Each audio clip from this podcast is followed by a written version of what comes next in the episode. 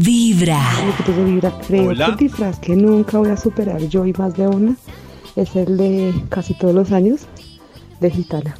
Gitana, gitana. Uy, ese, gitana. ese era muy común. Eso no vibra. Oh. Gitana y dama española, me acuerdo mucho que mi mamá me puso. ¿Y cómo me puso- diferenciaba uno, Nata? se parecía tanto. Yo me acuerdo que era negro con rojo, tenía lentejuelas, le ponían un velo arriba y mi mamá me hacía un lunar dibujado, como, pero parecía un lunar de bruja. Y era supuestamente una dama española, y Ah, como ¿no era toda, gitana? Por eso haces esa risa. flamenca. Yo no sé si era gitana, dama española, flamenco, yo no sé qué era, pero era una mezcla. Como una Por manola. eso es la risa. Sí. Esa risa es, salía por el disfraz. Sí, o sea, ese- ese gitano de bruja. Lo mejor es comenzar ¿por con Vibra No en las mañanas. de disfraz. tenían El lunar es para otro disfraz. Esta es Vibra en las mañanas. Hola amigos de Vibra. Hello. El disfraz que tuve fue cuando estaba como en tercero. Me disfracé de piña y en el colegio todas las niñas me hicieron bullying. ¿Por qué? Ay, Mi pero corazón ¿por no late, vibra. Pero ¿por qué? Pero porque le hicieron bullying. Yo me la imagino linda. Sí. Sí. Vi unos bebés de aguacates este fin de semana. Hermosos. Bebés. Hermosos bebés de aguacates. de pronto es eso, que a los adultos les parece tierno. Hermoso, pero al niño no Pero al tanto. niño, sí, a los Pero el Claro, aguacate no es como para las que- No quiero brócoli. El aguacate es para las que están en embarazo. También. Oiga, perfecto. la mamá de el aguacate y el niño de Ah, aguacate. el aguacate es para las que están en embarazo. Un disfraz de embarazada. Gracias por el dato, ma. Oh, Lo gusto, mejor David. es comenzar con Vibra en las mañanas. Hola amigos, buenos días. Hola. Mm, ay, a mí una vez mi mamita no tenía así mucho presupuesto y me disfrazó de India, pero entonces utilizó una bolsa de esas en las que empacan las papas, de esos Sí. bultos. Ah, postal. Una Y no sé si fue y desplumó la gallina del vecino, pero lo llenó de plumas por todo lado, plumas en la cabeza.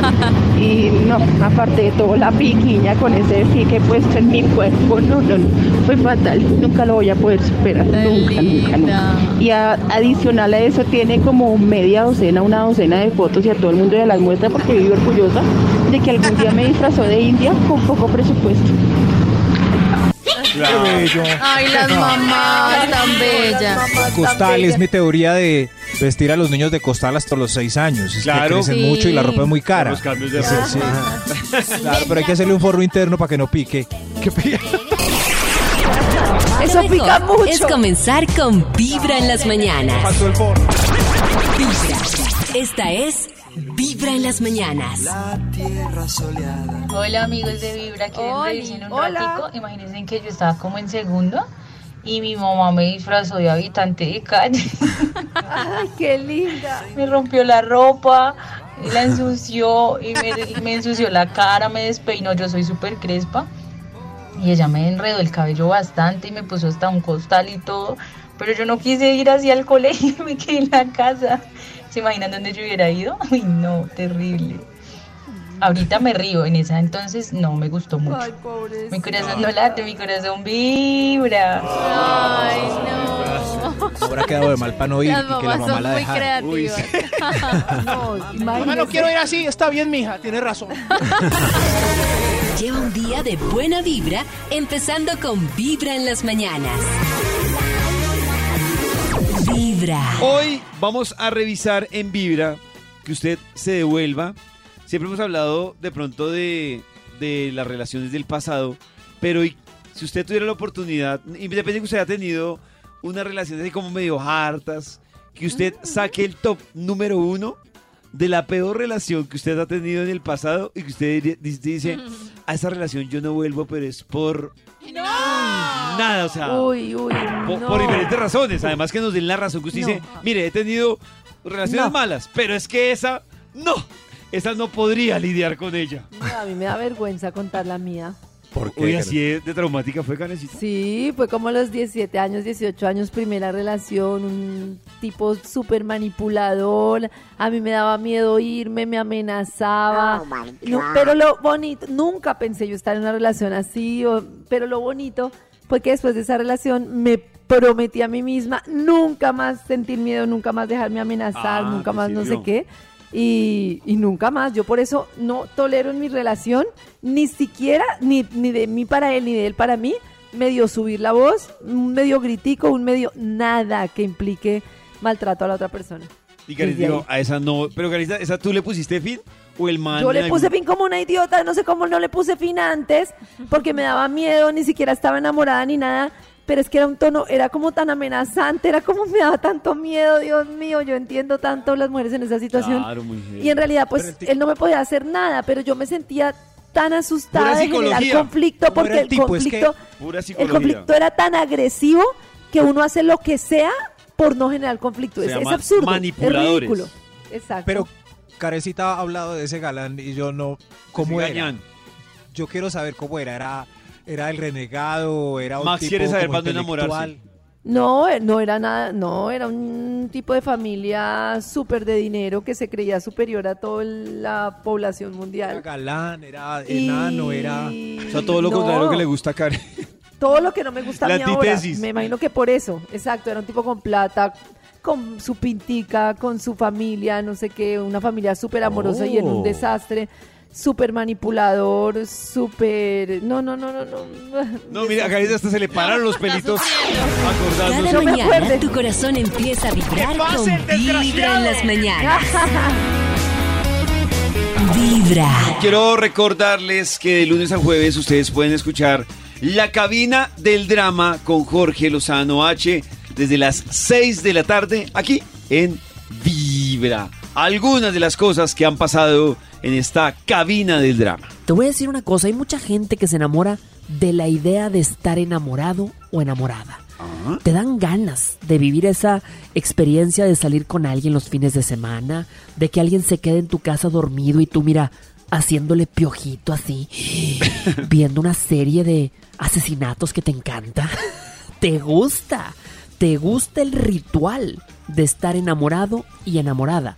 El único problema es que cuando alguien se enamora del sentimiento, cualquier persona que llegue a su vida, que tu imaginación te diga, se me hace que este, este tiene lo que estoy buscando. Creo que esta tiene lo que estoy buscando. Bueno, cualquier persona que se asemeje a eso, te vas a enamorar y vas a caer, aunque la persona no la conozcas lo suficiente, aunque quizá no tenga lo que estabas buscando realmente, tu imaginación y tu creatividad te engañan, mamacita. Uy, esto es tan cierto como que uno se enamora de la expectativa que tiene. Sí. Del total. ideal. De lo que Del podría ideal. ser, de lo que podría sentir. Sí, sí, sí. Y eso es peor, porque esa expectativa la ve uno perfecta y entonces no como, como no realista, me- es que es absurdo, es absurdo como la mente nos tienen- engaña.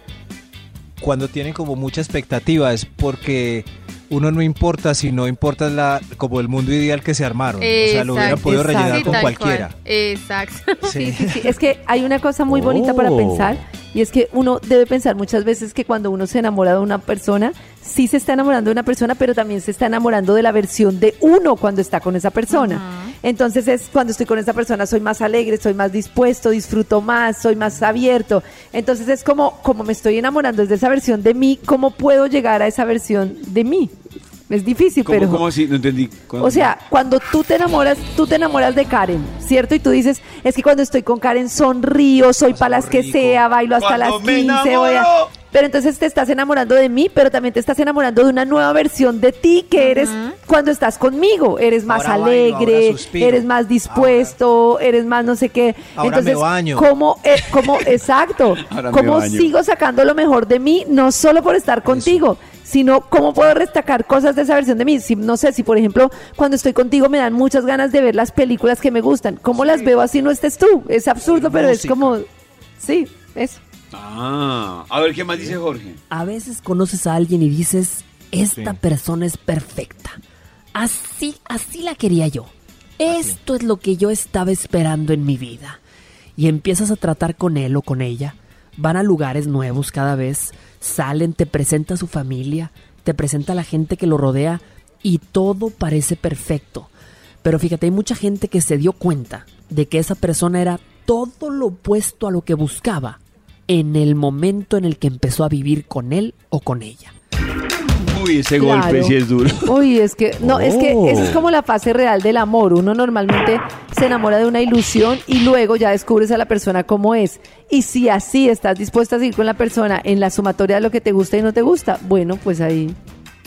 Sí, que, que yo sí, lo que sí creo es que, ay, es que es tan duro esa, esa carátula que uno se pone en la primera fase, porque es que ahí es donde viene el golpe de la desilusión, cuando ya se cansan como de fingir, como de mostrar la mejor Mm. cara, entonces ya Ajá. empieza la desilusión. Pero ya es que es la como mo- inconsciente porque tal vez no estoy fingiendo, sino que de verdad quiero hacer todas esas cosas, me nace porque estoy enamorado, ¿no? No, yo sí, sí, es como la... No sé. L- No sé, creo que Karen en algún momento decía que le da mamera como las primeras citas y volver a empezar con el ritual. Y yo creo que para mí, por ejemplo, lo, lo mamón de una primera cita es tratar de entender cuál es la cara real del otro. O sea, de, ¡Claro! de que, está fi- de que estamos jugando. Que, ¿A qué estamos jugando? Pero en serio, Pero- eso no es una preocupación a priori antes de una cita. ¿Qué tal relajarse y ya? No, eh, no tratar de descubrir también- nada. Yo también estoy con Max. Yo voy más relajada últimamente. Si funciona o no. Yo ahora, yo, yo ahora voy relajado, pero yo voy relajado es por mi lado, porque yo ya, ya no fijo. O sea, ya no tengo la necesidad de decir, no, a mí me encanta la salsa. Sí. Cada mañana. Eso, se logra con los 40, pollito, lamento Vibra decirte. en las Eso mañanas. se logra con los 40. Ay, no, ¿es en serio? Sí. ¿Y ordenado? Cada mañana tu corazón empieza a vibrar con Vibra en las mañanas. Vibra. Hoy en Vibra vamos a tocar otro tema. Muchas veces hemos hablado aquí y hemos tenido al doc Alejo Montoya, que hoy, por ejemplo, hay eh, solo para ellas después de las 10 de la noche. Pero hemos dejado relegado de un lado todo lo que pasa también en la vida sexual de los hombres. Y hoy incluso, si las mujeres tienen dudas sobre la vida sexual de los hombres, también los puede resolver. ¿Y se saben por qué? Porque resulta que eh, casualmente esta semana eh, unas compañeras de la oficina, eran cuatro mujeres, y me cogieron en la oficina y me empezaron a hacer preguntas que... Oiga, hagámonos un día preguntas de ustedes a nosotros y nosotros a ustedes. Eso, por ejemplo. Pues hagámoslo hoy, Karencita. ¡Eso si de una! Hoy mismo. Todo lo que nosotros, uy, todo lo que nosotros queremos Ay, no, saber no, de no, ustedes y ustedes de nosotras. No, Karencita pregunta mucho, no. No, yo quiero, yo quiero. No, no, es a ver, preguntemos. Pregunta, yo quiero saber. A ver, Ustedes, por ejemplo, sienten diferencia en. Uy, hijo de pucha, voy a preguntar una cosa ¿Sí muy ve? pesada. ¿Sí ve? Entre un, un, una- un aparato reproductor femenino y otro. Sí. En tamaño. Claro. eh, Mucho. Total. Textura. Todo. Sí, Sí, pero todo, que todo, no, todo. explique su respuesta. Todo, eh, Maxito, explíquelo usted. Cada cuevita es distinta. ¿Pero Ve. qué? Pero uno, un- hay unas cosas que sienten mejor que otras. Eh, sí, es verdad. Hay unas que se sienten. hay- pues, así como hay, no sé, como hay texturas en esos, yo creo que por eso hacen esos condones así con textura. Es así y varía la textura. Y también la apretura, la holgura y así. Es una gran Oh. variedad de placer. Listo. Ahora Max, por responderle a Oiga, Karen. David. ¿Qué? ¿Sí ve por culpa de Karencita? No, Max, ahora usted por responderle a Karen, tiene el derecho usted de preguntar. Hazte preguntar. Pregunte, Max. Eh, no, si ven, yo. Y, y yo me quedo en blanco. Además, Carecita, resp- si pregunto que el tamaño importa, Carecita dirá que no.